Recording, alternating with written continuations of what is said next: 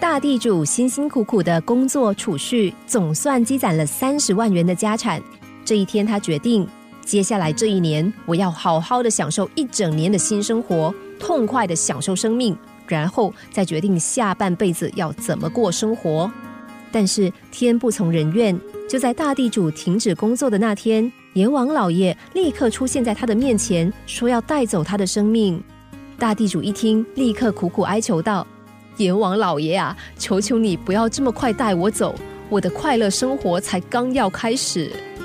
阎王爷说：“是吗？我已经给了你很长的时间了，怎么会才刚开始呢？快走快走，别拖延了。”大地主说：“三天，只要再给我三天的时间，我愿意把我三分之一的财产送给您。”但阎王爷始终无动于衷，仍然坚持要收回他的性命。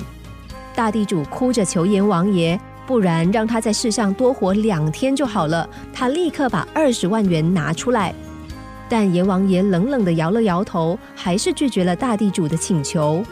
最后，大地主只好说：“三十万一天，只要一天就好，请你让我好好的看一看这个世界。”阎王爷还是摇了摇头。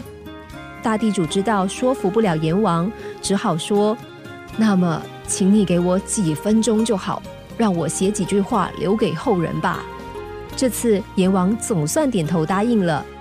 大地主写道：“孩子们，千万要记住，生命是最宝贵的东西，再多的财富也买不到一小时的生命啊！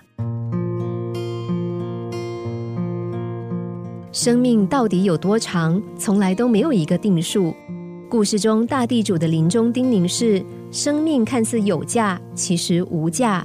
生活千万不要再等待，请把每一天都当成生命的最后一天来过活。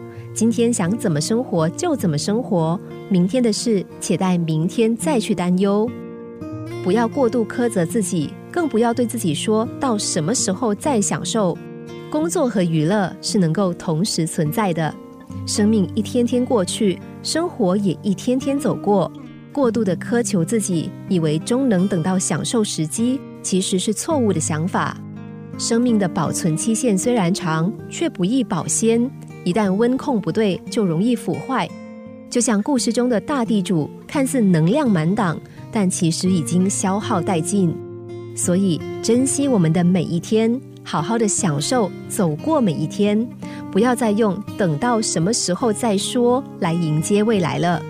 从现在开始，给自己多一点时间，做你应该做的事，也做你想做的事。